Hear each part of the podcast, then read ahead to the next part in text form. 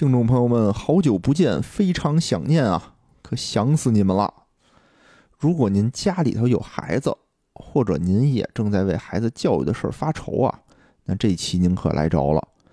今天呢，我们请了一位北京顶级重点中学的老师，来聊聊关于孩子教育的事儿。但是啊，这个老师有一个职业病，就是咽炎，话说多了呢就会咳嗽。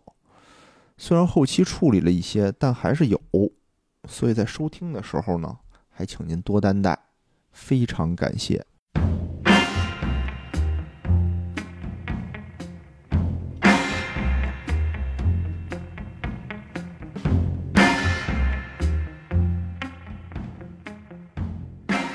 大家好，欢迎来到钱粮胡同，我是野人。我是无聊，今天啊，不光我们俩，哎，哎，还带来一个重磅嘉宾，重磅，就是我的好朋友，哎，哎，叫大 G G 老师，哎来跟大家打个招呼。大家好，我是大 G。哎，节目开始之前啊，嗯我想说一下，哎。今天是公元二零二三年的八月二十二号，哎，阴历七月初七，哎，哦。传统的七夕节。哎节，呦喂，哎，我们三个男人啊，在哦这个北京的约会圣地三里屯儿哎，齐聚一堂，给大家录节目。三个牛郎，为这是媳妇儿 三个牛郎是吧天了，说怎么选的日子？是啊，关键是就我媳妇儿就是对这事儿表表示怀疑啊，说哎，我媳妇儿也是，我媳妇儿也是，是吧？啊啊，说这七夕你们真录节目，真录节目，啊所以今天我就必须得说出来，在老师的见证下，对吧？帮我们见证一下。对对，咱得介绍一下老师吧。嗯一定要拍照、拍视频。叫这个 G 老师啊，不是咱平时称呼那种哎老师老师那种老师了，这个不是单位里的大哥，这个是这个职业了，啊真老师，教师了哎，教人民教师，哎，怎哎么着你，尊重的人民民教师。对，这是我同学，因为大家都知道嘛，我是那个学师范专业的，哎然后也是我们这个北京市非常知名的学校的老师。哎具体重点中学吧，重点具体哪哪学校你就不提了啊。啊。到时候当然上网查一下，大 G 老师是吧？啊，也查不着，估计 你们也查不着，所以就别想这事儿了但是一定非常专业啊！刚才我简单的那录之前聊了聊，那肯定就是非常非常专业。对，所以通过这个嗓音啊，还有这个咽炎啊，就能体现出这个对，抱歉大家，我有点咽炎，有时候可能会有容易有点咳嗽。没事没事没事我职业我虽然不是老师啊，但我也咽炎，你也咳嗽，我是职业烟民啊啊！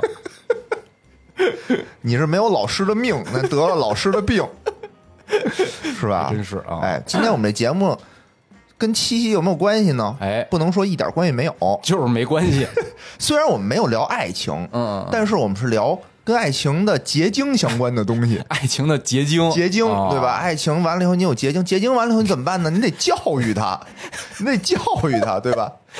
是是是，哎。我，觉得啊，就是转不过来就不要硬转，我操，多好的梗啊！哦。所以今天我们的主题就是聊教育，啊！聊聊。哎，所以请了这个 G 老师，大 G 老师过来教育现在确实是啊，是一热点，所有这个焦虑啊，我今儿跟我们那个那儿同事，今我们那儿有谈心谈话啊，不知道你们那儿有没有这种啊？谈心谈话，就好多人都跟我，尤其那个女同事啊，谈心谈话都说什么呀？哎呦，说这个我们有一问题就是你最近有什么因为工作生活有没有焦虑？嗯，说工作都没事儿，就是回家之后带孩子就焦虑，是吧？全都有这个感觉，就是至少是轻度焦虑吧。哎呦，是我周围的人也全这样啊啊所以我赶紧说拉上这个大 G 啊过来一块儿聊一聊。哎，是是是嗯是，，而且我觉得还有一个哎，这个怎么说一个现象吧，什么现象？就是你看啊，听我我感觉啊，我个人的感觉啊，就感觉现在的小朋友们，因为我没孩子，我就是看别人的，看别人的。没孩子你就闭嘴。你我已经忘了我小时候，可能我也不记得我小时候是什么样了。哎，大 G 老师呢是从业十五年的十五年一个老师了啊哎，呦，就打那个大学毕业就开始进入这个教师这个行业。对对对一毕业我就来到了咱们这个初中，是吧？哦是机缘巧合吧，是吧？哎，来到初中教还机缘巧合，不是凭实力吗？呃，感觉像有运气的成分感。觉像有实力。你看这野 野人就是凭实力，就是没没没没去吗没没没能当上老师嘛？哎，没有啊进入到这个光荣的教师，现在只能当那个银行里总行老师了。人也叫我老师。对啊，对啊，总行不都管人叫程老老师啊这不行，当年上大学的时候还有一个宏伟的梦想呢，是吧？啊啊因为上学的时候一直数学啊，说实话学的不错，是吧？啊！看得出来，嗯呃，从小数学反正就是应该是远超于绝大部分的同龄人对对，这确实是这确实是我是不是就是能参加那种什么那个奥数比赛那种？倒没有到参加奥数比赛的这个情况，反正从从上初一开始，咱这数学就基本上没有不是满分过，是吧？哇高考一般也就是在一百四十七、四十八，哇这是一般人吗？所以就是一般来讲，数学这方面啊，还是觉得比较专业，确实是是是，确实是那个年代能能感觉到。虽然也报了一些课外班，但是后来都翘课去网吧了。哎，我虽然知道你牛，逼啊，但我从确实之前不知道你这么牛逼。你这一个高考一百四十多分这事儿，我确实不知道。因为主要是英语语文不及格嘛。你这是照那个照着陈景润的那个路子走是吧？嗯、可以可以，所以你看，当了十五年的老师，嗯我又有一点比较好奇啊，就是你这十五年的这个初中的学生里面有没有什么变化？因为社会也在变化，对吧？哦，因为那会儿我记得他刚上班的时候，我们老聊天嘛，嗯嗯那会儿交流比较多，现在交流少少一些啊。那会儿就说，哎呀，学生很皮，怎么怎么样，捣乱、调皮捣蛋什么的。刚上班的时候，刚上班的时候哦哦其实我觉得啊，就是最明显的一个变化，啊就是相对而言感觉就是以前的学生呢，相对感觉更特别重感情。因为说实话，哦那个时候他其实玩的这么东西不说我有点多，感觉真的啊玩的东西不多。是是还有一个呢，他因为玩的东西不多嘛，他就是在学校咱们就是欢乐，不像现在说孩子们都有个手机，没错没错没错。你说怎么着下来之后，可能他会就是玩一些游戏啊，男生什么的无法避免这个问题，是吧？他会在这个里边结合一些情谊。二呢，有些人现在因为 就是也也也重感情，重的是那游戏好友。哎对，王者荣耀里的感情，说还有一个呢，啊就是他这个什么呀，微信的这个交流是吧？啊造成了有一些人呢，他其实人面对面的这种交流啊，哦就少在下降，所以缺少了这种面对面的这种交流。那么就是人和人之间的这个感情啊，相比原来真的还真是还真是这是一方面。嗯当然还有一方面呢，就是什么呀？刚刚说白了啊，刚上班的时候，咱们 管理的还是比较严格一点。哦，是吗？一般 反正就是那会儿也是年轻，对一些啊小孩儿吧看不惯的时候，咱们真也是上手动过，啊动过一些，是吧？没事儿 那会儿也没有家长，应该是给一巴掌。那时候对没问题，那时候其实。也那会儿有家长们也也有一些想法和啊意见，是吧？但是我觉得和孩子们这个就是这个感情啊，嗯是吧？比较重，他也对能对对理解一，点。没错啊没错。我我当然也非常感谢，其实工作那个年代，啊因为刚工作的时候，零八年啊哦，咱们就投身到工作。第一年啊，其实说真的，当时 非常发愁，因为这学生实在是太 太讨厌了，太讨厌了。人常问我说这说这孩子老实听话吗？我说他妈听话的不叫孩子，老实的不叫学生，是吧？没有，哪有那么多听话老实的？哎，都是不是也是因为你刚上班，所以就是学校给你会安排一些那个就是捣乱捣乱的班呀？不是不是不是是吗嗯对，这就是随机的。一般来讲，哦这点啊我们的这也是运气，都是随机，包括直到现在也是这样。哦，是吗？哦？是吧但是就是那个时候，因为他淘气的孩子，他没有这个太多的寄托嘛，他没有什么手机之类的，他就是玩一玩闹一闹。哦现在的孩子，他淘气不学习，他有寄托了，哦他就玩手机了，啊，对吧？玩手表等于就是以前是可能是明淘，现在蔫淘是吧？哎就回家淘，或者说不学了对，就不学，对上课睡觉。抑郁症你看也特别多啊这个是特别特别多。哎，我之前就老看新闻说什么小孩儿压力大，什么跳楼、跳河、对对对。跳水什么的嗯嗯啊。嗯，其实主要就是因为他和人不就是交流的越来越少了，再加上这几年疫情，天天都憋在家里，是吧？哦。那就更可能会就是缺乏跟其他人这种社交能力啊，嗯嗯这块儿都变差了。哎，你说有没有一种可能性，是因为你那会儿刚毕业的时候你年轻，就跟他们可能代沟少一点儿，现在你也哎我觉得中年老师了。不是我觉得不是。嗯。不是，我觉得那 G 老师说的对，就是说这人沉迷于或者说把精力投入过多在虚拟世界里啊，他的感情一定会，就是往那边有啊。些投入或倾斜，对吧？哦，而且我觉得我刚才 G 老师说特对啊，就是说面很多感情必须面对面，嗯，你就见着这种交流和沟通，你才能建立。你说靠发微信是吧？对对你，约约姑娘都费劲，你别说跟孩子建立感情了。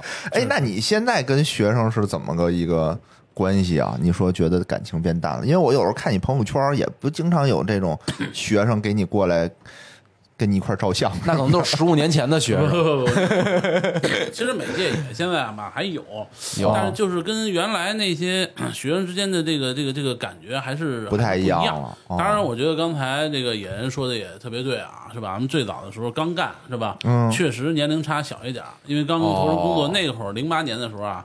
对学历什么要求还没有那么高，咱们就是本科毕业就当老师了。是，现在是不是都博士起？教初中，对对对，现在好 哪多好一点的学校，可能很多都要博士，对对但是平均来看，还一般就是研究生往上，哦是吧？但是肯定要一些专科的啊，是吧？你不能说随便什么的过来就当老师不行，是是咱们还得是一些师大毕业的啊，这哎种。呦，真是哎，我这么说也是，就是我初中刚上初中，我初一的时候，我的那班主任也是刚大学毕业教的我们。嗯，然后前一年吧，两年的，我们一起还吃饭呢，关系还挺好。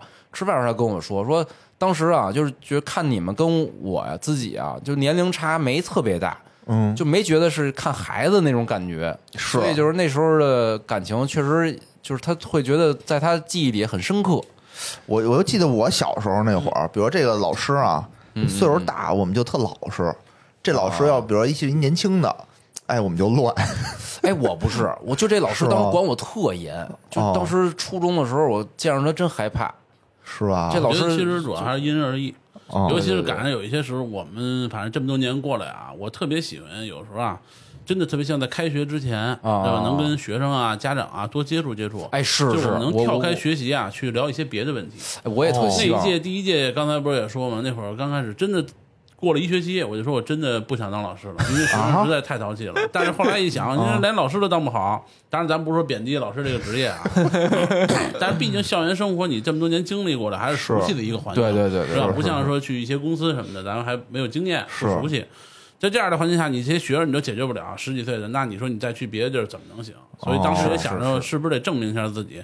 最起码哪怕要换一个职业，也先要把他们去去有道理，有道理，是吧？就是说我不能说因为在这行业遇到挫折了，我换行业，我应该是在这行业我做的很好了，嗯，已经天花板了，哎是吧？哎，已经当上什么 就教育部部长了，至少自己得高兴吧，得 再往上就够呛了。那时候换到比如说什么工信部，是吧？啊对但是后来那一届反正也是非常运气好嘛，赶上零九年，就是说国家这个呃六十年大庆的时候，当时赶上这个事儿，就等于是去天安门嘛，是吧？哦。当时还带着学生去参加这个呃翻花儿这个哦这个仪，式那时候晚上排练什么的，对对对对对。就是那可能就是非学习教学的时候的一些生活啊。你说的特别好，等于就当时因为这个事儿呢，就是你可以完全呃离开学习去管这个德育，那这样的话跟学生的接触就更多了。其实有时候老师你看他管你严管你松，我们看到的就是两方面，一个是学习，一个生活，是吧？但是我们知道学习管严了，有时候你自己。不好，不好，你不好改变，是吧？你说让我这分上去，我就上去，那我哪上得去。但生活上我改变一些东西，其实还是相对容易啊。这样的话哦，跟老师接触比较多，学生们也是愿意，因为他知道你确实为他好。是是是就比如我原来他，我老抽烟，是吧？你老师老不看着我就不管我，你心里虽然虽然说也抽这口烟，但是你想，哦你丫对我也不是认真负责。怎么着都不行，学生会这么想了，嗯，太难了，因人而异吧。因人而异。明白？哎，那我要再就是说，就这个十五年这个学生或者孩子这变化，我就换一个角度啊，嗯就是你觉得这十五年来这学生的素质，自己的就是比如综合素质或学习能力这方面有变化吗？嗯，两方面是吧？嗯一个刚才说的综合素质，确实综合素质啊比原来肯定强了。强了是吗？对，因为哦近些年我觉得还是是说国家的经济啊在不断的往上发展，是吧？啊反正现在这个“卷”这个词也是近几年才开始出现的，哎对对不断的去去弄这个事儿。对十五年前卷吗？十五年前其实也卷，但是卷的咱这层次不知道，是吧？他可能是极少部分的人卷，因为首先一个前提是你得有钱。对吧？你没钱，你卷啥？所有愿意卷的，我觉得还都是想发生这，就就就我们的分析啊，就是这种阶级的跃层，哎，或者已经是考二代们出来了，是吧？那我希望我自己的孩子能一步一步的往前走，不要再走我们当年这样的路。所以年轻时候呢，希望他拼一拼，卷一卷。咱们那个年代。这就是你你九几年父母的时候，可能吃饭还什么的还是个问题，是吧？没错所以你是想特别卷，真的是比较难我。感觉就对我就为什么问这个，我就觉得就看我们家孩子的这个教育，或看周围同事孩子、朋友的孩子教育啊，我觉得我，比如我在想我小时候，我小时候什么课外班也没报过，对呀、嗯，那会儿我们就是想报，然后国家说什么，就那会儿就开始喊减负，嗯，对吧？那会儿有一政策要减负，本来我是那时候就开始减负，有，那会儿我就特，我们家是一特别老实的一个家庭，说减负就减负，说减负就减负，哦因为本来我还回家就把那书包扔往外扔，是吧？那倒也没别他妈给我背回来。那倒也没有啊。你看啊，我们家就是主动减负的几项哦。首先，我是三四年级那会儿吧，还是上了一个那种课外的数学班儿。奥数班那种上的还挺好的，哦后来一说减负，我们家里就自动就减负，就说你别上了，哦，哎，国家都说不让上了，哦，然后就停了。我然后到初中那会儿呢，也是 学校那会儿就是小升初哦有一个英语班儿，说你英语非常重要，得让你们学这英语。你小学学过英语吗？学过呀，学过。小学小学的时候虽然咱那没学的时候好，是咱那时候可能是我印象里是从四年级开始学英语，嗯，好像是，好像是。对，现在小孩都是一年级就开始学，你说的晚了，现在你不是？我觉得就是从义务教育阶段是啊一年级。啊，但但是我们家孩子就是，我们家孩子就是没幼儿园就我我媳妇儿开始给他就开始报那个英语班了，所以这不是都是开始卷起来了吗？我就就是我当时我特焦虑就是因为咱们就是我这块主要是在初中嘛，是吧？啊，所以其实从初一的小孩过来的话，咱们说综合能力确实比原来强了，强因为小学、幼儿园他有时间。哦对吧？你真到高中，他也他也就没那么大，你说那么大差异了，因为初中他没有时间去搞这些乱七八糟的兴趣。哦现在你说哪个女孩不会跳舞？都会是吗？唱歌是吧？没学过英语，那可不差不多都会吗？哦你哪个男孩没学过各种球类？你你没上过学了吧？你体能课，你孩子你说对吗？原来咱上过什么体能课哦？是是对吧？是没有没有体能课，你就是什么叫体能课呀？不是这你？都不知道，就就就是其实为是为了他体育考试那几项他能那个符合要求啊，我觉得这是核心目标啊。嗯但是体能课就是培养他综合的这种体育的素质、身体素质，就跑步，大家跑步是吧？跑步呃跑步、什么爬平衡、爬、跳跃，就主要是这些东西。哦说白了，就跟你去健身房私教带你做那那几有套动作一样。我对吧天差不多等于就是综。合素质这十五年看来还是有比较明显的这种提升的。哎，对对，但是刚才你说另外一个方面就是学习能力，嗯我觉得就是 还就是那样。还是那样。对，因为这个东西还是反映的就跟人的这个正常发展规律是相关的，啊是吧？哦或者说另外一方面，我们倒觉得这这个学习能力没准还会在下降，因为啊，它被安排的太满了。是吧？你原来小时候你淘气说想去学一个什么东西，你你也不知道怎么着，你就学会了，啊是吧？比如说你现在你还能记得住当年你怎么从拼音到识字，你肯定记不住了，记不住但是现在这个这个东西就特别的明显，因为家长们非常关注，哎呀，我们家孩子什么时候会说话了，什么时候就会拼音了，哦什么时候算数能算到一百了？哎你小时候你妈会看重这个吗？绝对不会。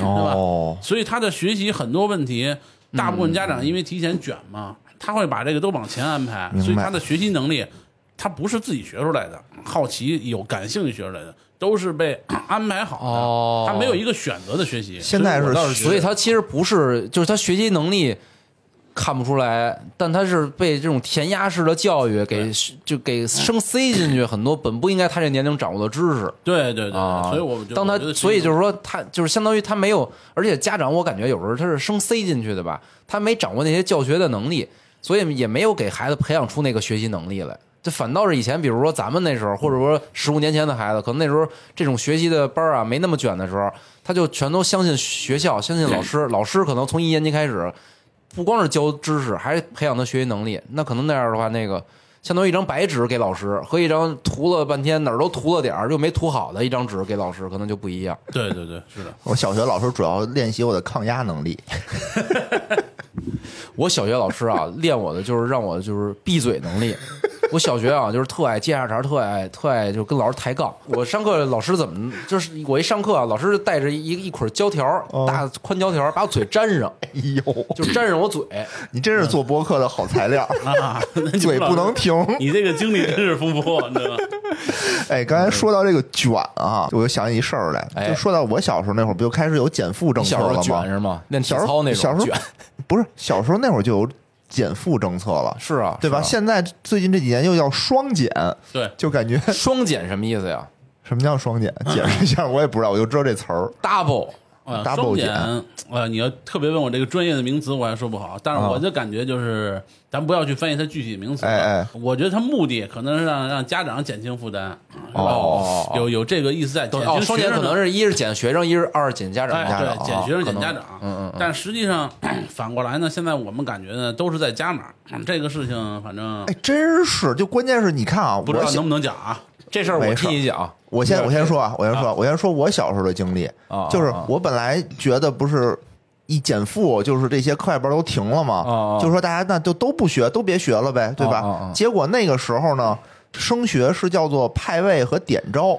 啊，就是平时你是派位，然后重点学校呢就是自己自命题招生，啊，结果招生的那些题全是奥数题，哦，就是人家自己学了的，人家没减的人啊，真是能考上。等于就是没遵守那个减负政策的家长就占便宜了，就占便宜了。啊其实你看，我是我小时候哪哪年了？一九九八年，嗯嗯，对吧？那多少年以前了？就就是这样。其实现在落到现在这个时代，我发现还是这样，就是我就说我的切身经历啊，啊就是双减之后，就是把所有这种主科的培训吧，好像都停了嘛。嗯停之前，我们就是当时我孩子啊，还还幼儿园阶段呢，我们家是斥重金啊，啊在那个一个英语培训机构啊雇了一个英语的外教，一对一，嗯，教我孩子。就这时候还没就是完严严格限制这些校外机构啊办办这种培训呢。当时在这上上了几次之后，突然就有这政策，那班就关了。嗯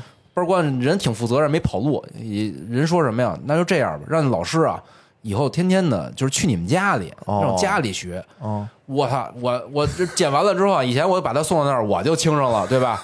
现在是什么呀？我说老师来家里，我还把家里得归置的挺干净的，然后给他营造一个那个学习环境。然后呢，老师在那屋里，我有时候那老师，比如说那孩子，我还在边上听着孩子一闹了什么的，因为你在家里跟那教教室肯定不一样，家里一堆玩意儿什么的，他一会儿哎给老师看看这玩意儿，说你看我又新买一玩具什么，我还得过去制止他去。揍他去我。操！就我我就是当时就那段时间特别痛苦，我当时就盼着一事儿，我说操，赶紧把这课啊，这课时赶紧都给我用完了，完了。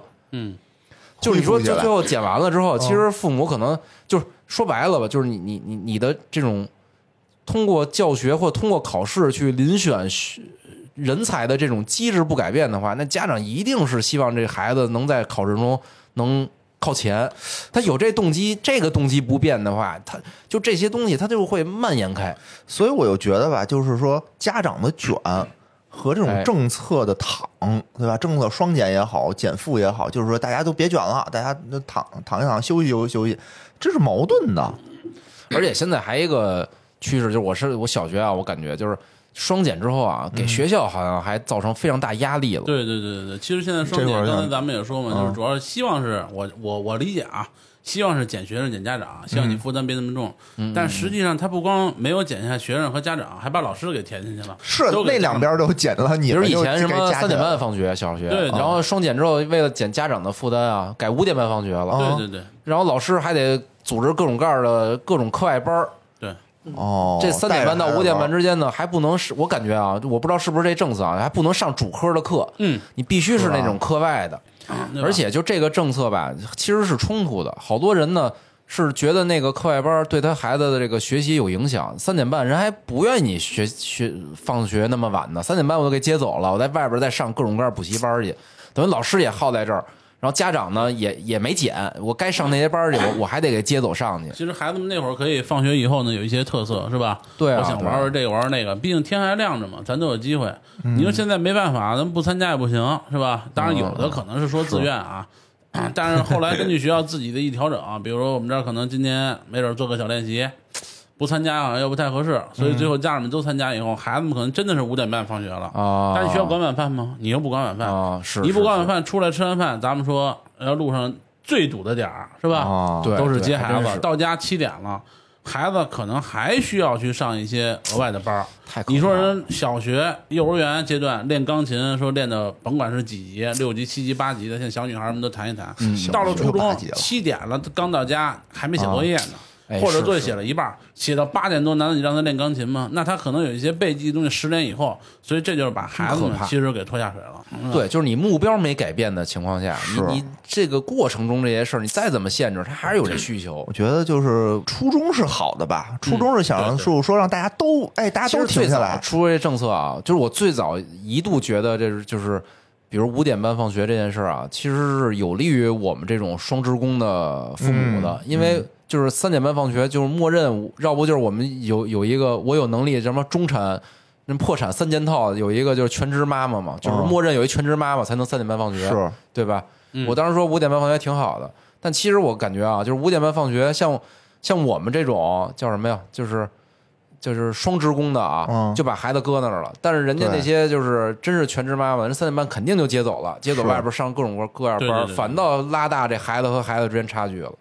其实我觉得你说现在五点半放学吧，双职工还是接不了，哎，我不我媳妇儿就能接能接了，就是大部分嘛，我说大部分人肯定还是接不了，嗯，所以应该拖到七点钟再。你是想把我们累死？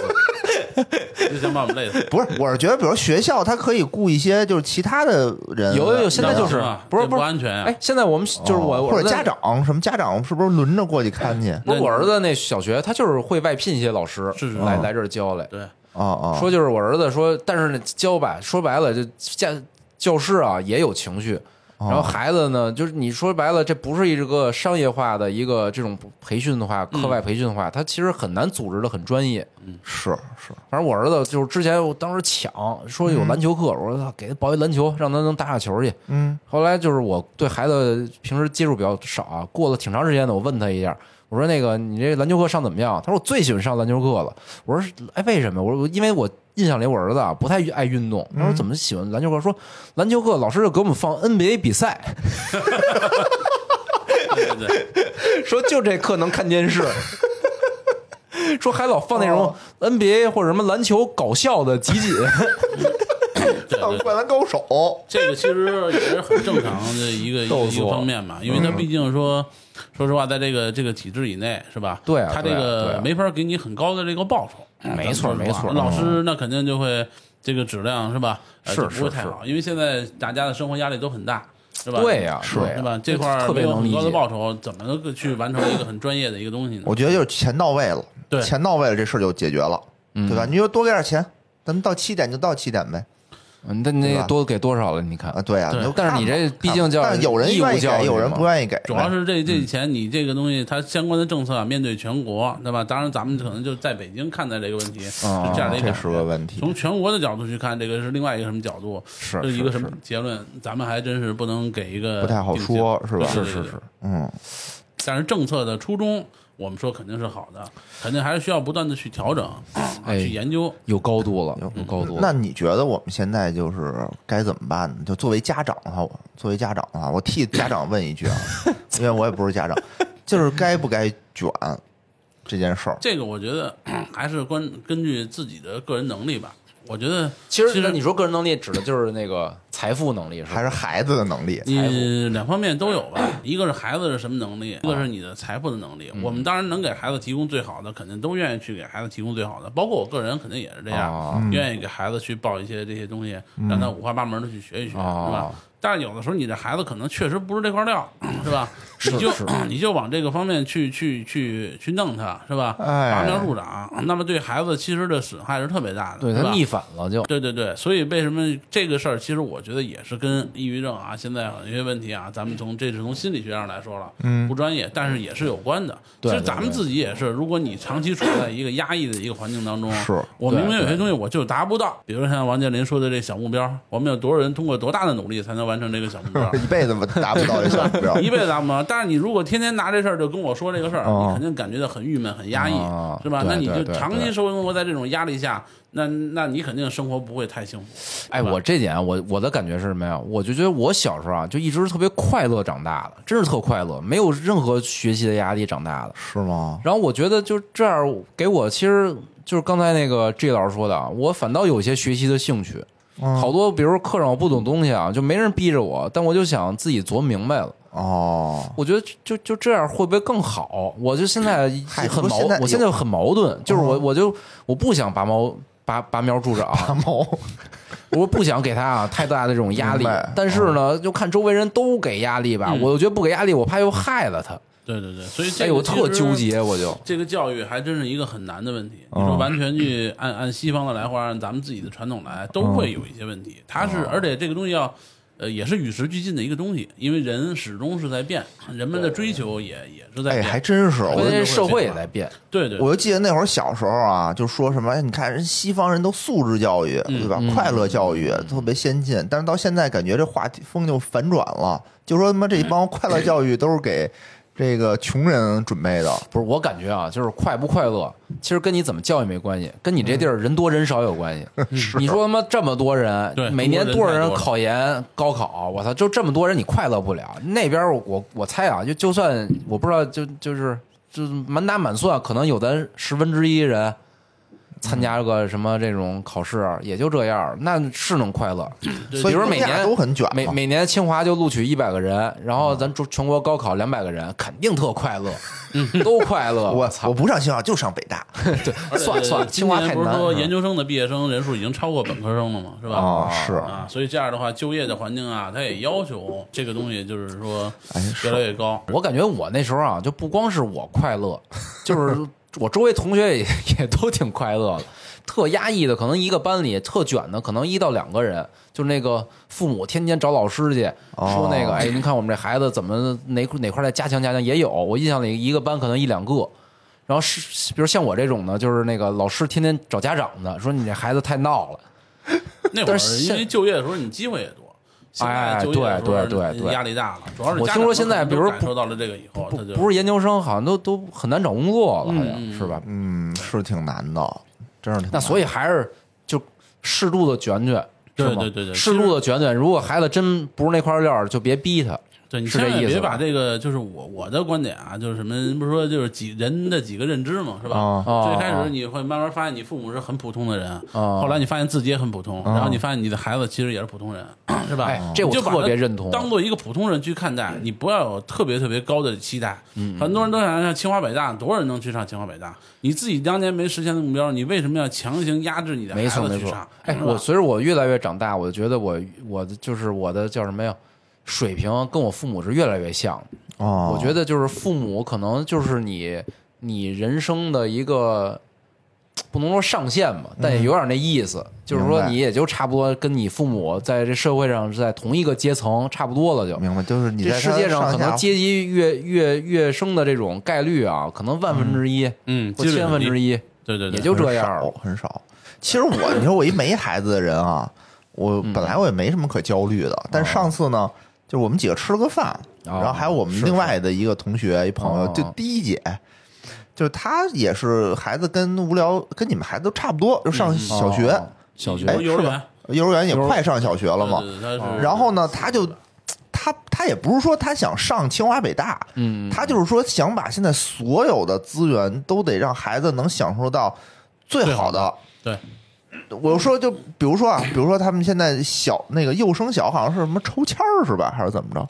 幼升小还好吧？随机分配随吧，就是一般来讲哦不是按片儿按片儿按片儿分配按片儿化就他已经就是我们说去到一个非常好的一个可能前五，他去前五的一个学校了哎。呦喂，然后他说还不足，门头沟区，丰丰，哎他是西台，他是西台西城的吧？应该在西城啊。西城哦，西城前五那很棒了。就还不错，就那一片儿吧，那一片儿里边还不错的。嗯嗯嗯，他说还不够，就是我们看看得看看怎么努努力，怎么使劲儿能再好再往前升。哦我操，当时就他那股劲头儿哈，嗯，就让我很焦虑。就是我现在是不是太哎老想么这事儿啊？就是我啊在教育上，比如投入了重金，嗯比如这重金啊，我就我就比如每次我就说，哎，我这这得花二十万，那得花五十万，哦都不花，我都给他攒到一账户里，哦攒够了我就给我儿子买套房，攒够了就给他买套房买。恒大的房，你说等他长大了之后呢碧桂？园的房，他是感谢我给他买房，还是感谢我给他教育投资了？我猜他啊，发现自己有几个，就比如说他高考失败，我说爸我说没事儿，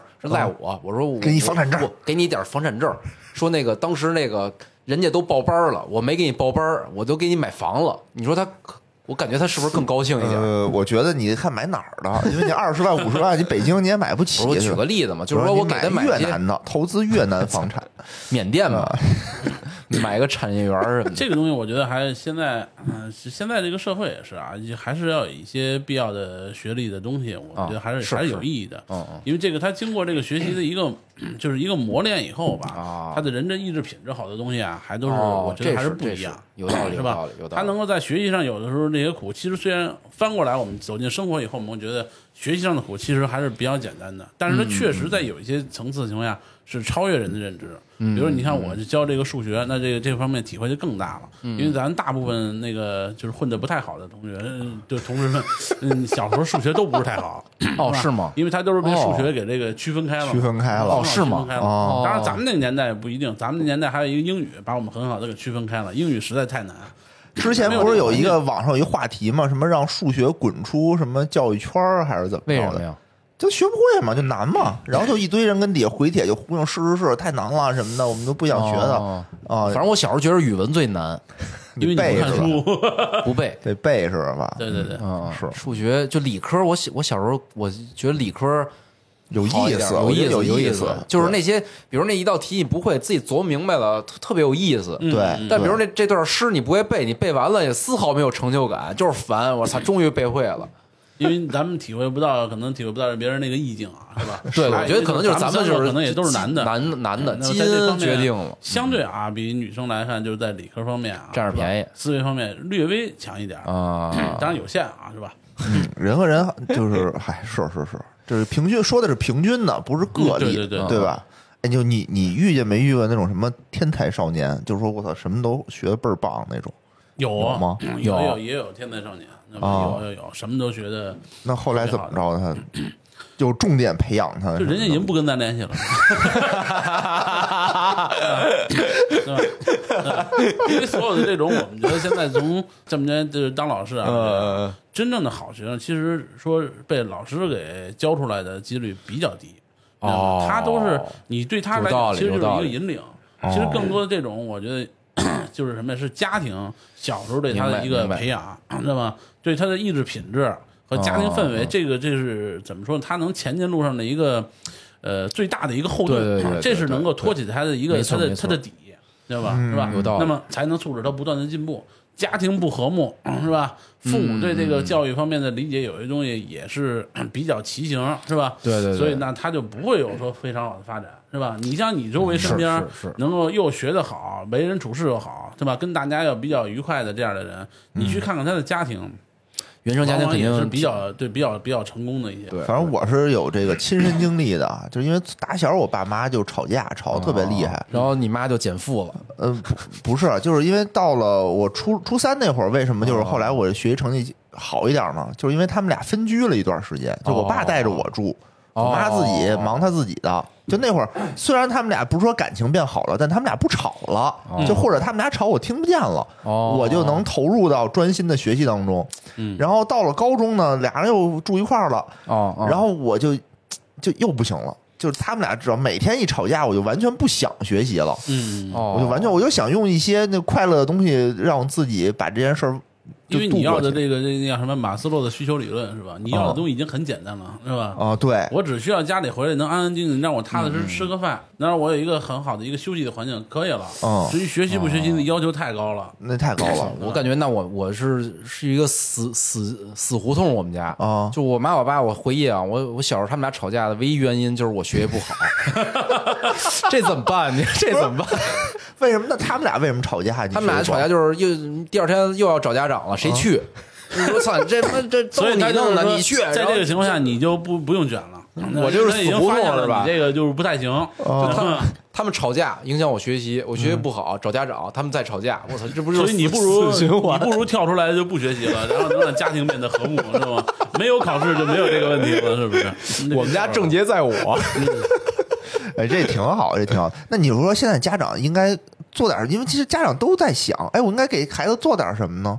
其实我们的鼓励就是这点，其实现在挺困难的。家长啊，能够多陪伴一些孩子，多反正陪伴我们自己家里啊是这样啊，就是说孩子愿意我们自己家里反正就是说白天你可能有的就是老人带，但是晚上呢还都是以父母带为主。哦你这个过程当中，你丢失了跟孩子的这个这个他的成长很多的这个这个过程以后啊，那你将来你肯定会后悔呀。你看爷爷奶奶、姥姥姥爷带的都是溺爱是吧？对对尤其是你看咱们老北京，说白了，这个我觉得这个可能爷爷奶奶、姥姥姥爷这溺爱孙子孙女的那更过分，是是是吧？是吧？包括吃的管理、运动的管理，哦是吧？他没事儿可能就提笼架鸟歇会儿了，但是你说这小孩儿，他天天老也是这么歇着，那真是不行。哎，我明显感觉就是我我陪伴他多的时候啊，嗯我就觉得他各方面啊，就感觉就好好一些。比如说一什么寒暑假啊什么的，嗯就是跟长辈接触特别多了之后，他比如就。尤其比如说从这个锻炼上，我特爱爬山嘛，我就老以前他跟我爬山啊，就是劝劝就跟我去了。嗯，现在就是老跟着那个爷爷奶奶、姥姥姥爷在一块儿啊，嗯。就懒，就对。爱在家待着。哦，所以真的小时候啊，多多多陪伴陪伴孩子，就是你能发力的时候，嗯，我们就其实希望他家长是什么？是刚才说的，就是前十二年，或者更多的是前六年。越小的时候你越能发力，越大前六年指着六岁前，还是说六年级？就六岁以前，我觉得那我晚了，。那我晚了，那只能老二了。老二还还有机会赶紧回家发力。因为你这会儿你跟孩子培养很多，就是你会影响他很多的习惯。比如他那玩呢，你在看书，那你看现在那可能他玩呢，对对对对对。老头儿在看电视呢，是吧？我们就爱听个听个评剧，啊。让我们听个京剧，是吧？我们看会儿电视，听会儿广播，是吧？啊？没错没错要是没会儿书记说什么一个大运大运动量，楼底下跳会儿广场舞是大运动量了，那这个光人带着孩子，他老接触到的是这些方面，是哎，吧？可是这个我觉得啊，就是我我也是有一个矛盾，就是我觉得就是陪伴我知道很重要，但是我感觉就是我这个年龄啊，正是一个事业上最重要的一个阶阶段。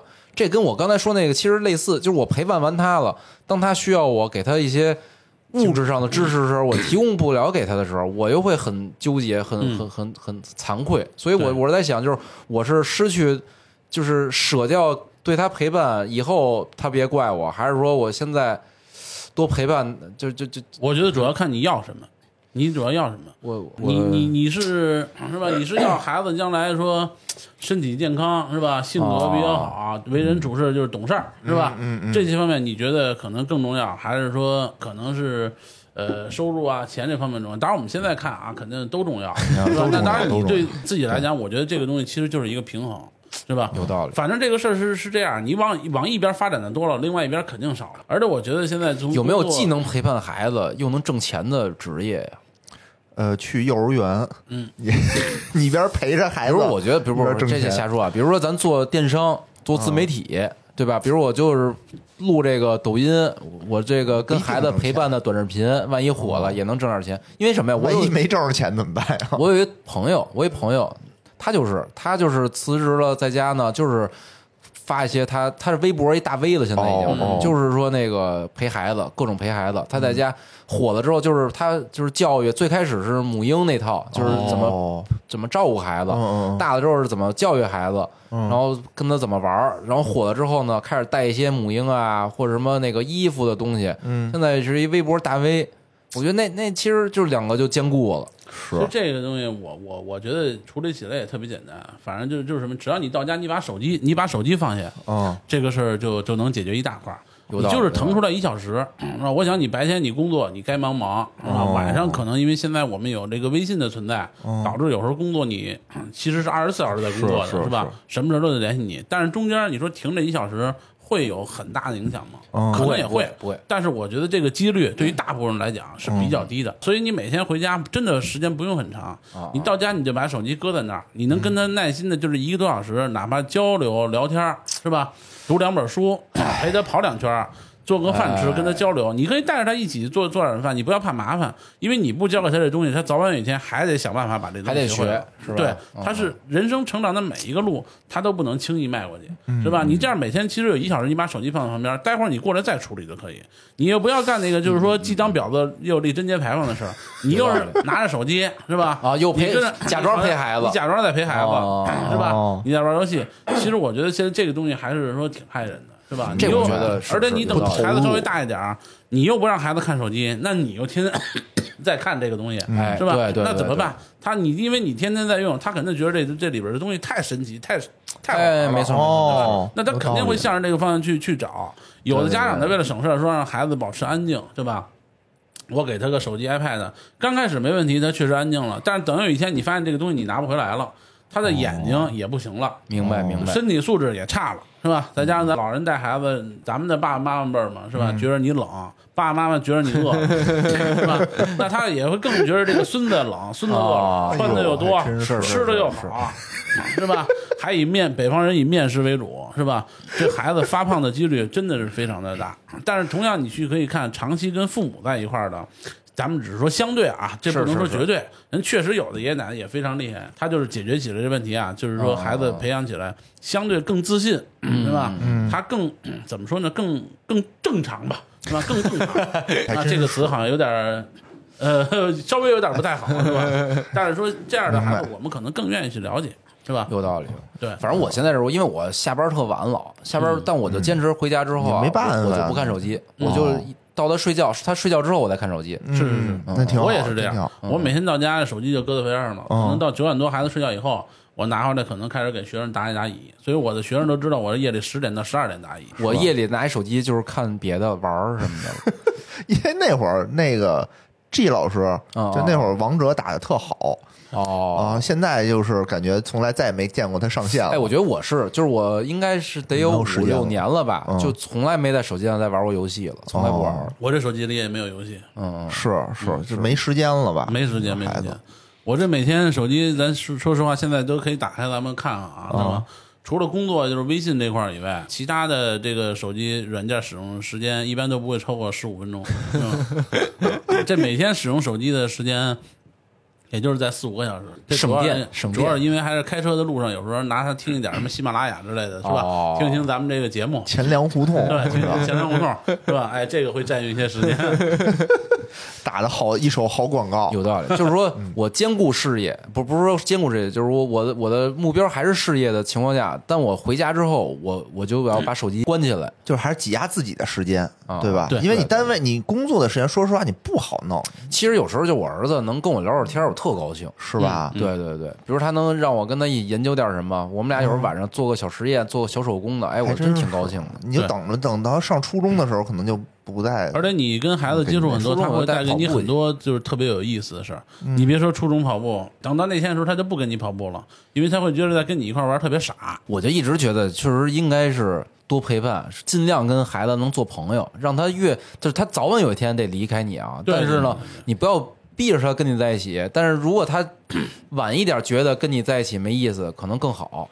这点其实刚才我前面也说，就是你你家长你要在该发力的时候发力，你老是从哦。你的能力角度出发，其实孩子需要的不是你这方面的能力。嗯比如说，大部分家长的入手点往往是在小学刚开始的作业辅导，哦那你一入手，基本就开始干架了，因为你接受不了孩子怎么能够这么差，哎，我完成不了这事儿，我对吧几次啊，就是跟我我儿子就急得我后来都后悔，嗯就是因为辅导的为什么呀学习，就比如什么一加五嗯等于六，一加五，然后五加一等于几？哎嗯呦，他就不知道，他就得再算一遍。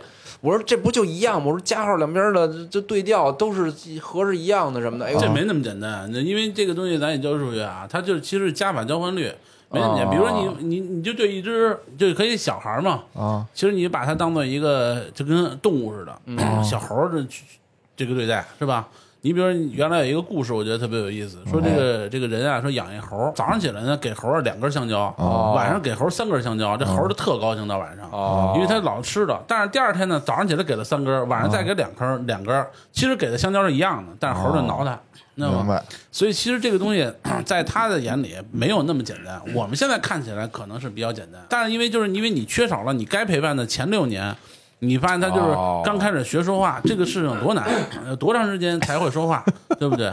他需要这个过程需要大量的索取周围人的信息，自己要捋出来逻辑关系哦，还要把这个东西去对应上，才能完成的。哎，那怎么能避免辅导作业时候不生气呢？我就真是啊，就这这最不辅导，这几年稍微好点了，之前哎呦，我真是就急了好多次好多次。是吗现在是我其实这个东西其实在于什么呀？就是咱们就刚才我说的啊，一，我比较建议是什么？对孩子你早一些陪伴，你就哦你别说学习了，他连最开始吃饭的时候都是一件很难的一个事，对吧明白？谁家小孩吃饭了，你看都吃的乱七八糟，对吧？但有的呢，可能不管是老人还是爸妈，希望他吃完干干净净的，这怎么可能？对吧？哦这绝对不可能，因为他的手和眼、嘴是协调不上的，嗯对对对，配合？配合他也不知道哪个好吃，他这个配合怎么办？他得需要去练。所以你过早去陪伴，你发现他这些事情都很难的时候，嗯是吧？那你等到学习的时候，你也会觉得啊，这个事儿也没那么难，这是第一。嗯第二呢，就是我们的，你不要对这个事儿有过大过高的预期。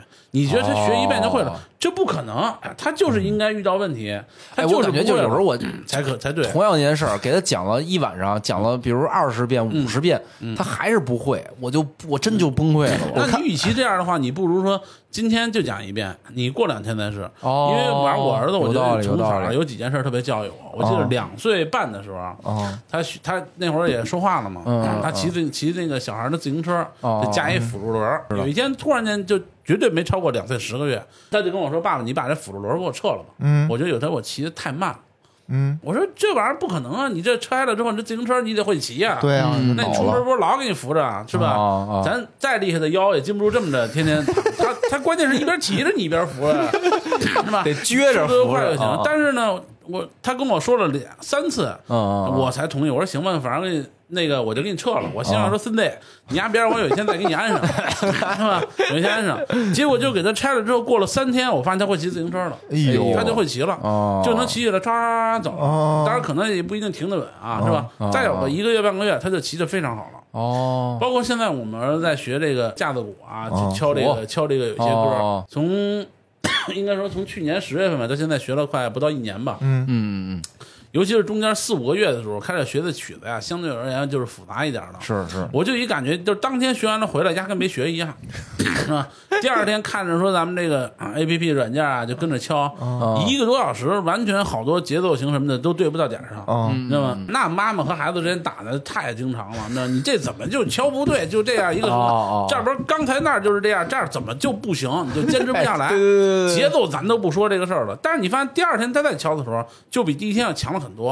哦等到第三天的时候就非常快，非常熟练了，是吧？明白。所以就不要当天高频次哎，要持续。对哦他学习的过程是一个嗯 不断前进的过程，是吧？不是一个大直线往哎，我觉得啊，今天就这个啊，让我一下豁然开朗了一下。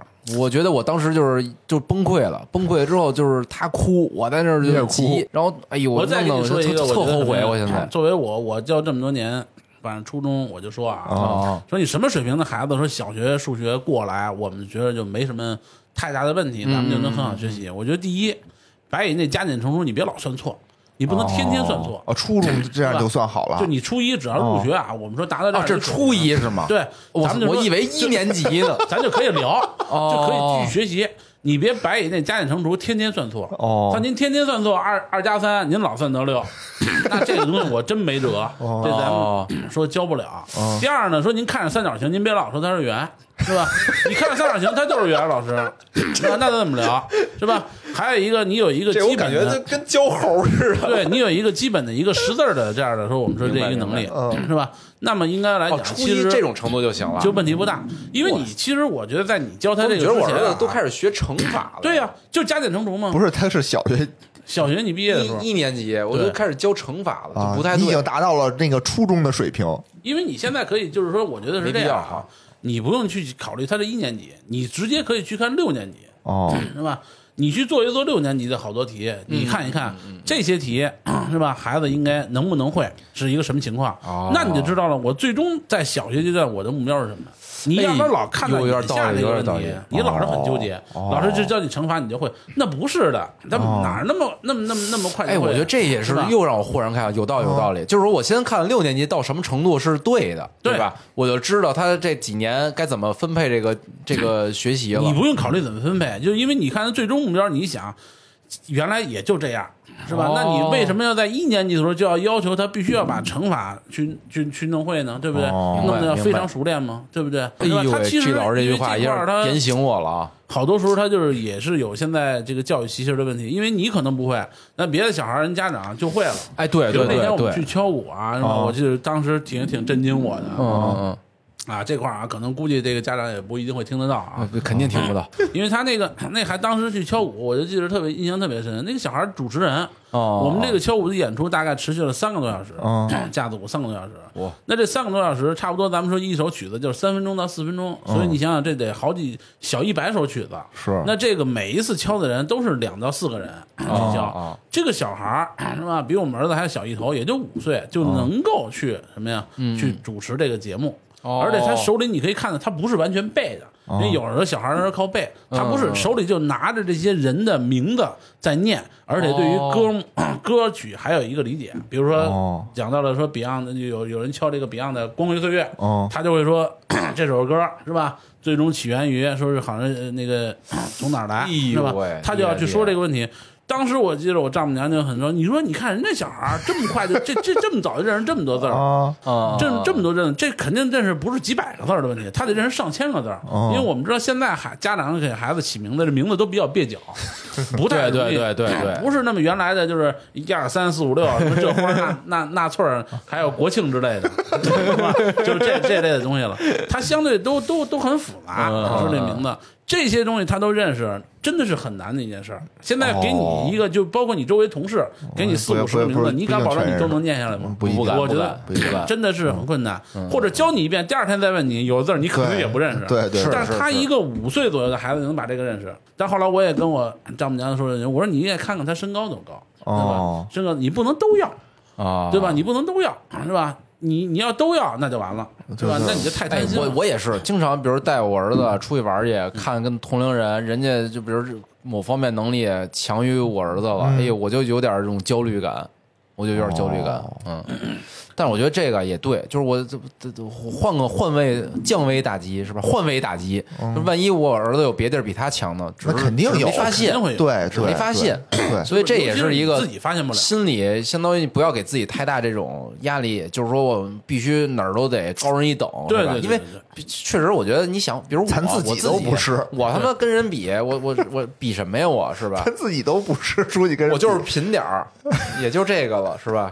是是是是，对，你让孩子更更不至不至于了，是吧？等于就是咱们都是平常人，也别给平常，咱也平常心。所以我觉得家长们多在就是小时候多接触接触，是吧啊？多跟有道孩理有道理子一起成长，走过一些他的这个这些路程的话，你就会真的去理解这个问题。同时，也说一个就是不养儿不知父母恩嘛。啊你通过这个过程，你也知道，在这这这个当年父母养你的时候，也是也是这样的一个过程。，他现在想，就是我妈我爸给我创造那种宽松的学习氛围，其实他们也是付出了很多努力，我才能那么宽松的。那肯定的呀，是真的等到你初中的时候，我们都不是很建议说家长过分的参与学业的这个辅导了。啊。因为你辅导的肯定跟学校的之间专业的有差距嘛。没错，没错，没错。哦，门外汉了。那时候我妈，反正到那个时候，你可能应该更相信就是学校的专业的人士了，啊。是吧？等到高中，的这更如此还真是，那还真是。是，不是不要说那个瞎指指点点了。对对对，啊啊啊！不是那我看网上都说什么到了高中，我的什么我父母再也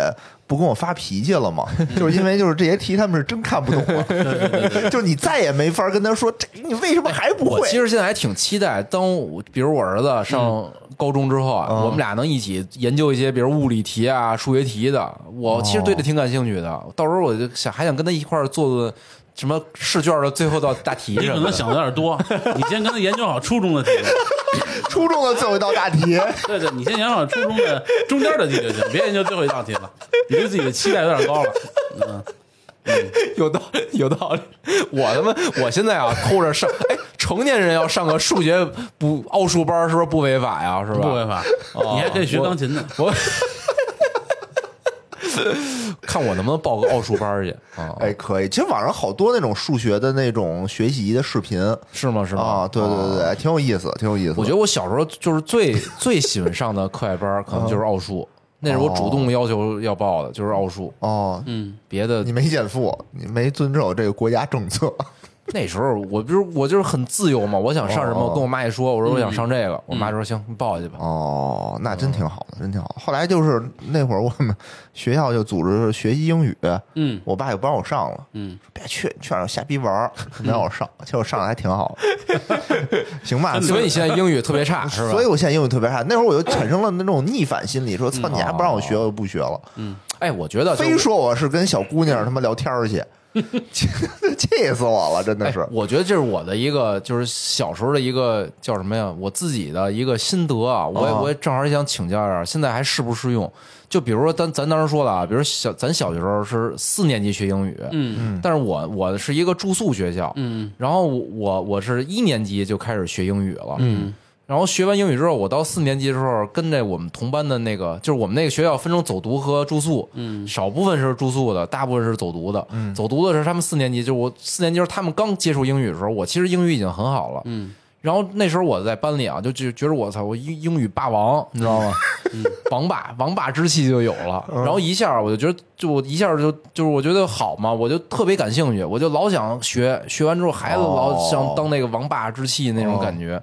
就这个现在就是呃适用于现在的孩子，或者是你觉得这种是好事吗？就是我超前学一些东西之后，让他一上到接触到那个同龄或者上同年级的那些人，他就一下哎，这知道我知道，会对他有后续有好的这个其实我我个人的经验来看，还是分学科的。刚才你举这个例子特别好，因为咱们知道英语这个这个学科其实它不太分年龄，因为它毕竟还是语言语言学科。嗯语言学科是不分不分年龄的，有的人很小，像刚才我们说的识字似的，哎哎哎他都没有问题。但是数学什么的这个学科，呃，它还是分年龄，是吧哦？你比如说像现在咱们说初中阶段吧，是吧？嗯嗯你让英语学得很好，那肯定老师会给你补充大量的其他的这种材料，但是其实数学不用补充太多。就不用提前学点儿，让他有那种优越感，我觉得跟认知有很大的关系，而且它是哦很多方面是超越你这个人的这个常规的这个认知的。你这个学科，我个人觉得没有太大的必要提前去学。看我们现在教很多孩子，初中初一过来是吧？都说老师，你看我这三年都学过了，我非常的厉害，是吧？哦，不是初一过来就说我们初三都学完对，我了是吗？初中三年都学完了，这其实就是咱们说，其实它本身知识上没有多难，哦，对对，他真的可以在初一的时候，很多人都能够做到把初三的东西学完。哎，对对对，但是真正等到开始说咱们说考试啊也好啊怎么着的这个这个过程当中，你就发现他最开始初一有点优势，等到初二他的优势就已经不大了，哎呦，就没有或者说没有优势了。等到那等到高中，可能他优势更不大，因为他习惯了说我很多东西都提前去学。但这不是一个很正确的一个处理的方式，哦而且外边咱们说课外边，你就想你怎么去提前把这东西学到的，你一定是花费了你大量的额外的那个空余的时间，对吧？嗯你说您真真厉害，你都是自学的，那咱不说，你都是外边 老师给你去补。比如说，咱就说初中三年的知识，哦我们学校用过三年的知识给你讲，哦你不可能四年级就开始学初中知识吧？对啊你可能是六年级、五年级你开始学，你用了自己的一些就是业余时间，很很业余的这个时间的一点时间，你就想把这东西学得很好，那不可能。哎，还真绝大部分人一定不行，而且外边机构他给你讲的很多东西，其实我们觉得术的东西比较多，是吧？哦。就是这题，到手。而我看见之后，我就要怎么办？哦。一二三四五，尤其是我觉得初一的数学根本就没有必要补，因为大量百分之八十全是计算，嗯嗯，对吧？就原来可能就是你就做一乘四，现在变成了负一乘负四了。可能有些计算比小学还简单，小学你还得算个六点五三乘三点二七呢，对吧？还得要求你乘个哦三点一四，不让你用派，怕你理解不了这个问题，是吧？但是你到了初中，你这东西都得用圆都得用这个字母派来去表示这个问题，明白你可能计算。还简单了呢，所以真的哦不是特别有必要提前学。而且你提前学了以后，你上课就不认真听了，老师可能是娓娓道来，告诉你这个知识怎么形成的，嗯是吧？它当中存在着一些这个历史的这个东西嘛，是吧？嗯嗯我觉得我高中就吃这。亏了，就是我当时就是因为这种提前学习知识啊，在班里特有优越感啊，我就特别爱预习。嗯，哦，然后我初中小升初的时候，我就那个暑暑假吧，我就是我姐，我就是给我就把那个初中知识都教完了。嗯然后我初中吧，就就就是有这种感觉，就是初一的时候我特有优越感。我当时我那学校应该是北京市应该是前三名的学校啊，嗯我在我当时初一时候那个考试排名，我能是前十名。哟，就当时我们那学校前十名，一直保持前十名啊，就是肯定就后续就是清华北大，肯定清华北大了。嗯嗯但是我到初三的时候就不行了，就落下了。因为什么呀？就是那个一啊，我觉得就是说，可能教的教的肯定不如老师专业，我姐教我，对吧？肯定就是他可能教的那个方法就不对。二一个就是他没要没有给我培养出一个从零到一那种学习的那种嗯那种基础。对对对，最重要一个啊，就是我觉得我什么都会，我就什么都不听，哎，什么都不听，然后就装酷，这些我都懂。但是呢，就是你你其实可能你学这你你的知识网是点，然后但是呢，老师教的是一个面。你那些点啊，你你抽耳朵一听，哎，这点我懂，但你你就不听了，你不听那段，可能他讲那个你就不知道。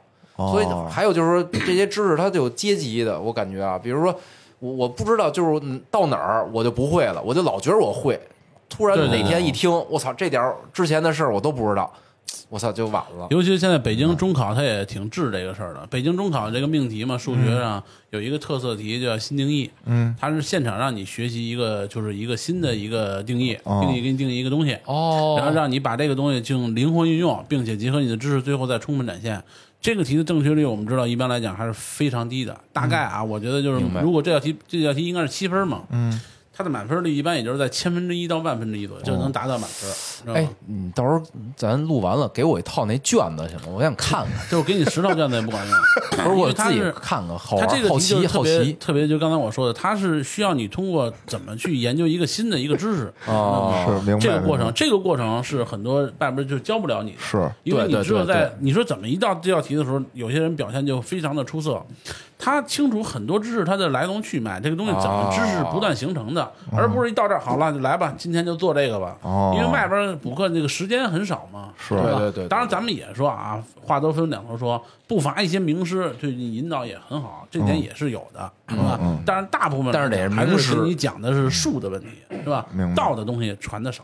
哦，有道理，有道理。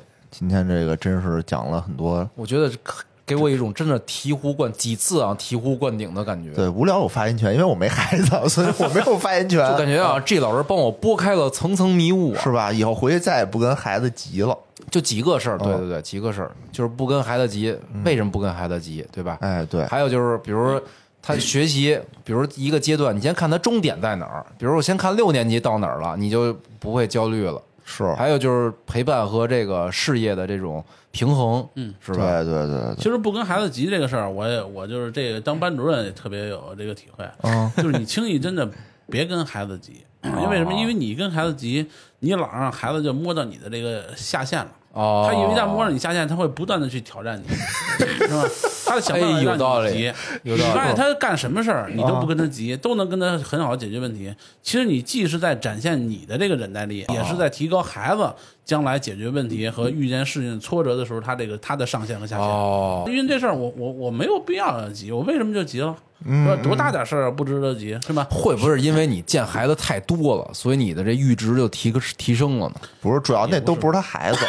不是不是不是，就是说人，我感觉就是比如就是你见的多了，见的多了，对嗯。说白了是见得多了，操，就之前那比你这还傻逼呢，我操，我都没急，你呀，因为你经常去看到很多人，大部分的人，你发现到这个年龄，他还是这样的一个情况，嗯你知道，就是一个很普通的一个情况，所以你就没有必要跟他挤。有时候我跟我媳妇儿也聊这个事儿啊，你看这 孩子怎么坚持不下来？我说你去我们那儿看看，很多初一的孩子 也是这样，天天还傻跑傻闹呢。你对于一个初一、初二的小男孩来讲，其实他最快乐的事儿。就追就是跑打闹，就是跑和闹，对对对对这是他最快乐的事儿。哦你很多孩子就坐那儿说学习，不管他说他有多大爱好，你让他坐那儿说学习这个东西嗯能带给他乐趣的人，还是凤毛麟角。他这跑和闹是最快乐的事情，还真是，还真是所以，那你可想，幼儿园的孩子，小学一二三年级的孩子，他可不是最快乐的就是这个吗。是啊，那肯定啊。嗯哎，所以真的，我觉得就是轻易不要跟孩子说就着急，让他探到你的下限，他也会觉得你很有成果，有道而且他会觉得你很有深度，会特别崇拜你。这都是你的底就深藏不露，对吧？哦看不到你的底我就老不发功，对你为什么不着急？因为你什么都见过，什么都见过，他就会哎呦，这还真是。啊，干点什么事你就着急了。因为为什么你就表现出来了？这个急的过程当中，你表现出来你的慌乱。那么你为什么会慌乱？因为你没见过。哦，有道理，对吧哎，有道理，有道理。我能不能去实习一周的班主任之类的？可不是一周的事儿。哎，刚才啊，我觉得我们也聊了很多这种公众性的问题，哎对吧？大家都哎很关心。之后呢，还有很多这个家长特别关心的一些专业性的问题。没有很多家长，没有很多家长，就是我媳妇儿有些专业性问题。嗯，简单但是还是有代表性的，哎简单聊两句吧简单说说啊嗯，那个第一个问题啊，小升初前如何知识储备才能顺利过渡？这点其实刚才我也回答过了，其实对于数学来讲不，用太一百以内的加减一百以内加加加减法，别老算错。对你别老算错，你知道吗？当然，有的老师可能觉得啊，你这要求有点低了，是吧？但实际上，我们跟初一刚开始衔接的时候，有这些东西，其实我觉得已经足够用了，明白明白对吧？因为小学还是培养他一个良好的习惯，比如说，就是不是刚才说有预习啊、哦复习啊，哦包括改错啊，有些习惯是吧？哎，这些东西其实我们觉得可能更更加重要。那至于知识上的东西，就就是习惯性的东西更重要。对你比如说，我给你举个例子，呃，很多六年级的 就家长啊过来到初一、嗯都会说，啊你看我们家孩子这回考数学可能啊六年级期末就考了九十五九十五六分儿是吧？哦九十七八分儿，他其实啊就是马虎大意哪儿没看到一个题啊，少看一条件，或者计算错了是吧？计算错了，其实我觉得这样的家长，咱不是说那个什么啊，就就是他还是表现出来。不专业，你看我们人看，为什么呀？因为你会发现这张这张卷子上除了你说这仨，没有别的东西。它没有几何的证明题，它不存在做不出来的问题。哦那个题没有那么难，它也不存在说完全不会不理解的问题。嗯它的错误只只有计算粗心是不是审题什么的？这这这粗心的粗心的这个问题它只是在这些方面可能出现问题。咱们你现在去做一个六年级的卷子，你会发现你错的也是这儿，啊，是吧？所以它就是这个年龄本小孩身不是一个可忽略的问题，粗心本身就是问题本身。他在这这儿这个，首先他在这儿有这个东西，他太正常了。哦他能跟一个四十岁的人那么严谨的去检查，呢很有城府的人吗？他不会，因为他理解不了这个东西，他就再理解这个东西对他很重要，他也不行。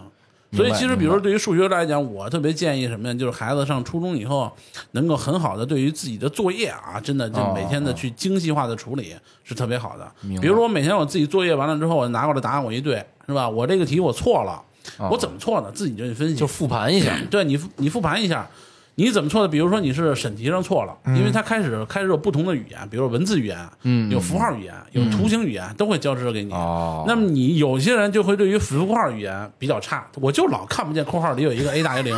哦有些人可能对文字语言就比较差，有些到那儿这句话我就是理解不了。明白有些人对于图形当中有几个线，这辅助线他就不明白。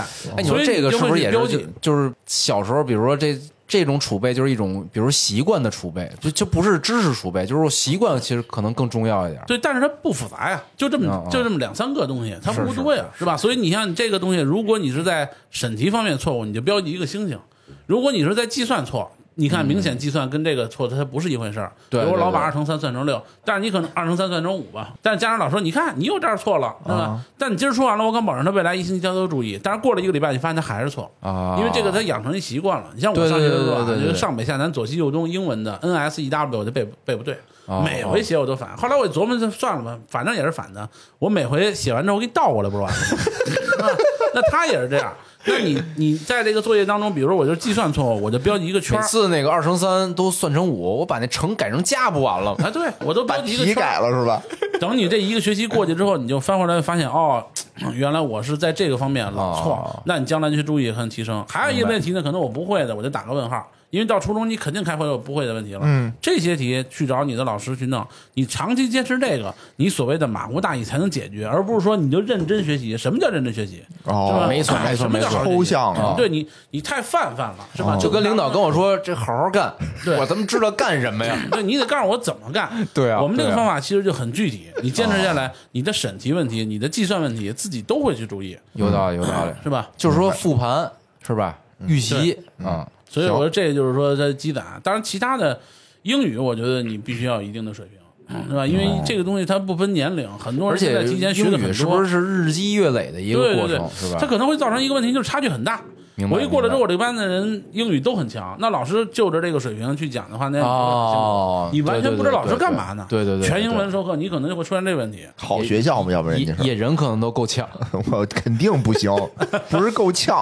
哎，第二个啊，哎，我都看不懂什么东西叫科 科特科特目前情况和未来升学通路。我也没看懂。科特是什么东西？科科特应该是一些相关的科技特长生吧？哦，科技特长生，他跟那个、哦那个那个竞赛什么的呀，都是有一些关系的。哦，对，那就是一块儿回答呗。嗯就是正好还有一个问题，就是各种学科竞赛或特长证书重要程度。这些证书啊，我们觉得还是有有意义，但是事实上，现在这些证书，你说官方认可的啊，啊咱们有升学这个就是作用的很少，因为现在首先大部分都是画片儿，是吧？咱们对就进，对对对对，可能有一些学校呢进会进行点招，完了就是去面试啊，去考你这些东西，那可能你这些东西还有点意义，但是这个毕竟面临的还是少数。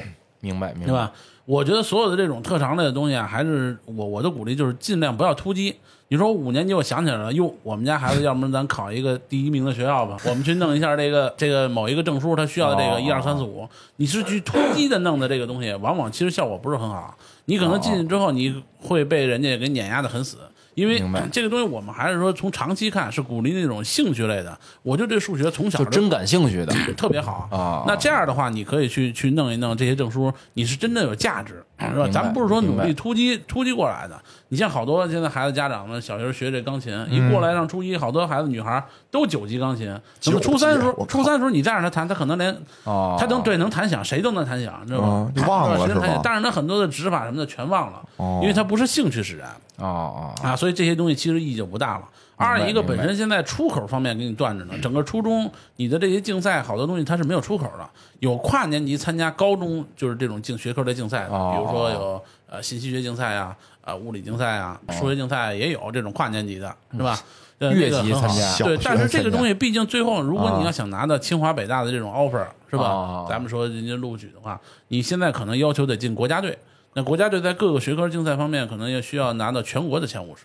就那种就是就不在乎清华我北大我觉得那种应该是天赋了，是吧？对啊对对就不是说你学什么的，你打小你看他就不是这块料，这不是说打打打就能给打进去的，嗯是？不是说花钱就所以能进去的家长们对于小学，比如说奥数啊，是一个问题，是吧？你不必为这个事儿多焦虑。其实现在很多外边的奥数已经不是奥数了，他已经给改成了就是把初一的知识给你讲讲，这就让提前让你学一点儿。这个、哦真正的锻炼思维的那方面的奥数的人已经也不多了，哦咱们说、哦是吧？你愿意去参与参与，你别太功利，说我必须把奥数学出来，我拿到一个什么证，我去哪儿？你你不要这样。我觉得就是这些特长证书，要是他自己真不感兴趣，也没必要，没必要非得强强逼着，是吧？对对对就是说对未来升学也用处不大。呃，不是太大，因为它的出口摆在那儿呢。就是最终我们现在出口什么意思？就是中考，啊，就中考不认这些证书呃，了。对对对，你这些证书、哦 有有没有好处？有，但是还优先要看你的中考这个分儿，因为是一个综合能力，是吧？咱们国家还是挺重视这一点的，就是你你对这方面你再专业，但是你综合的分儿也有，比如说你考研究生，哦有些学科你你也得考。还有一个啊叫小升初，这这我这我读懂了。嗯小 小升初前自行投简历是否有用？什么叫有用，有自些学校行投简历？还是有用的。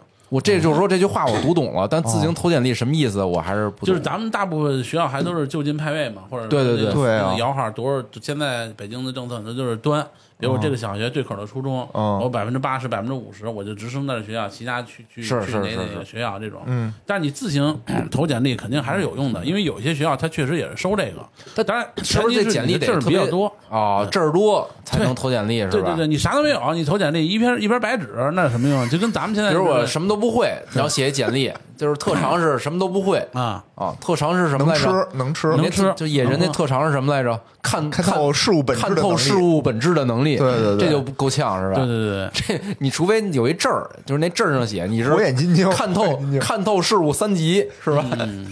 对你必须对这个东西，我顶多看过三级，看透三级。然后这这又看不懂了。嗯，小四门儿未来考试趋势及各科中考占比，啊，小四门儿什么叫小四这个事儿门？小四门这两年他那个就是也是这几年他这个教育改革嘛，是吧？哦中考他有小四门儿，就是说你在初二的时候会有两个学科参加就是中考，一门是生物，一门是地理。哦这个满分呢是七十分，当时卷面分是哦七十分，还有十分的那个过程和实验那个分啊，咱那个就不说了，因为那个一般都是满分。那么你这个七十分在初二下的时候，你就要你就要考试。嗯嗯呃，考试呢，那比如说你生物考了七十，地理考了七十，那这是最好的。嗯嗯呃，因为它中考的时候是这样，这两门不是在这儿考吗？还有两门呢，生物和化学是绑定的，历史和地理绑定的。那历史和化学呢是初三在中考时候考，如果你考上历史、化学以后，这不是四门吗？是吧？生物、化学绑定，历史、地理绑定。嗯四门当中，生生物和化学选一个高一点的分儿，给你录入到中考。这叫历史和地理选一个高一点的分，给你录入到中考。所以这就叫小四门的考试，因为小四门就是，呃比如历历史、地理、什么化学，还还什么生物生物，哎啊这是小四门。你孩子不刚小学二一二年级吗？怎么你就得陪你提前媳妇就他开始把这个他把这个四门课，因为他有一这么一个问题，就是你比如你初二，我这个学科都考了满分，那初三其实这个我学不学，其实差就无所谓不太差劲了，哦因为咱们都是目标化。我就面对中考，我已经怎么都是满分了，就还哦就还好一点。但是咱们当然了，为了你将来高中的学习，我们建议你还是要去连续的学的，要不然你初三化学你说你没学过，到高中上来就你就就被干死了。明白明白是吧？所以不能这么弄。但是当然好事儿呢是前两天北京市我看好多公众号都开始发布，嗯说今年可能要取消这个小四门的考试。目前看这个事儿可能会有这个这个事情的发生啊，哦是吧？取消小四门，我不知道咱们这个节目啊是什么时候到时候去播一下啊，这周末就播。我们感觉就是可能有变化一号以后可能会公布这个变化。那等于就是取消的话，等于这个问题就没意义了，是吧？就哎，对对对，所以我觉得就是说这政策就是一年一变，因为他这个东西他要求你现在等于就双减改三减，就是你必须得考满分，你懂吗？特别特别难受啊！你说你为什么必须得考满分啊你？想，你初二的时候你这科考了六十九，你说你就完全不学了吗？因为中考它这个差距比较大，比较小嘛，一分一分之间的，这啊，很微弱。就就是我初二要考了六十九啊你差一分我初三还有机会能给它变成满分，你有时候变成，因为你比如说你初二你生物考了六十九，你初三有可能学化学你考到七十啊，那最后就是七十进入中考总分。所以你这压力，哦这这个压力就很大呀！你初二弄这个时候，我就要拼尽全力。然后呢，我如果真的大部分人因为要考的都是六十九、六十八，你现在都是咱们这个心态，六十九行了就可以了啊就是可以了 但是有的时候，很多家长他就和学生你都接受不了这个现实。哦我们也应该鼓励孩子，你说对吗？对，是吧？孩子说我六有确实差。一分，好像就啊，对吧？有有点遗憾，是吧？你两科都差一分，这就差的不少啊，是吧？就差两分了，差整整两分了。对，差整整两分。因为我们知道，不愧是数学老师，大的学校之间，这个好的高中之间录取分很多学校之间就是都差一分。我中考我印象里就是差三分上我那个初中，差三分哦。对那个时候，他这个学校和学校之间，一个学校和学校之间可能差个两三分。嗯现在可能你在一分里，可能你你语文，因为他是先看同分，先看语文。嗯，你语文比较好，你可能在这学校；你语文稍微差点，你就在下一个学校了。哦，同分是这样。明白，还还一个问题啊，嗯，中考是否提前分流？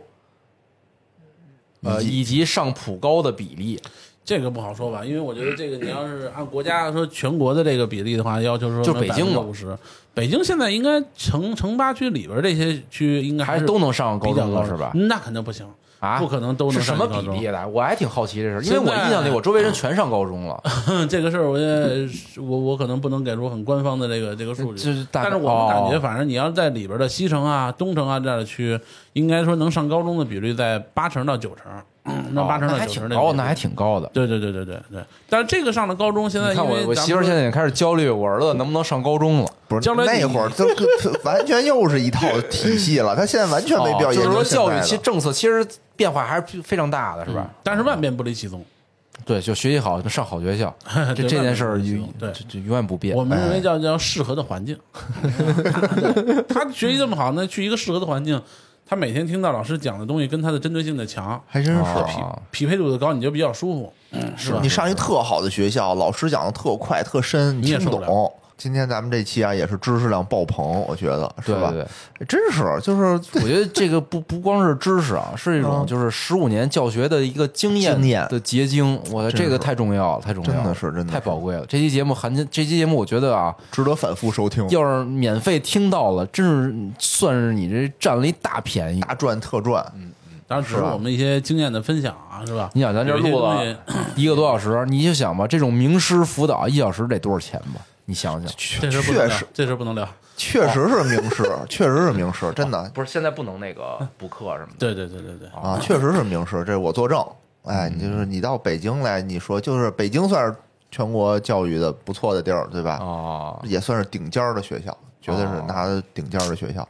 所以厉害，今天大家听到听到就是赚到，听到就是赚到。哎，反复收听。而且我觉得啊，这期节目啊，就都可以当礼送。比 如你你不知道送领导什么礼，哎，送你一个这我私藏的一个 一个课，是吧？送礼送礼，你不知道送什么，这这哎送送这也不违反纪律是吧？送课哦送一期节目，这期节目你这你外边花个千八百的，你都听不着。是吧？这期节目价值至少一千块钱，你就送领导是吧？转给领导，说领导这个一点心意，那快那个中秋节了啊，祝您节日快乐！过年过节对吧？走亲戚的时候，也别给孩子发红包了哎，对吧？发他一节这个咱们的这期节目，拿一大麦大大喇叭开始在我们也特别希望家长们能更多的回归到家庭，回归跟孩子这个教育当中，让我们的教育越来越好做吧。也特别感谢你节目给我们这个机会，是吧？跟大家分享呼吁一下，呼吁一下，呼吁一下，我觉得特别好啊！以后这咱们这个呃 G 老师常来，希望能常来。希望常来这比开学够呛了，是 是是，下学期 下呃寒假的时候，寒假见。寒假见，对有有机会再寒假你看又赶上春，节看现在录这是中秋前是吧？啊送礼。寒假的时候，春节前咱录一期，然后再送礼给，领导送礼，送两集一下，咱们送这个清廉礼是吧？知识礼，知识礼行，那感谢大家收听，哎，哎，拜拜。拜拜。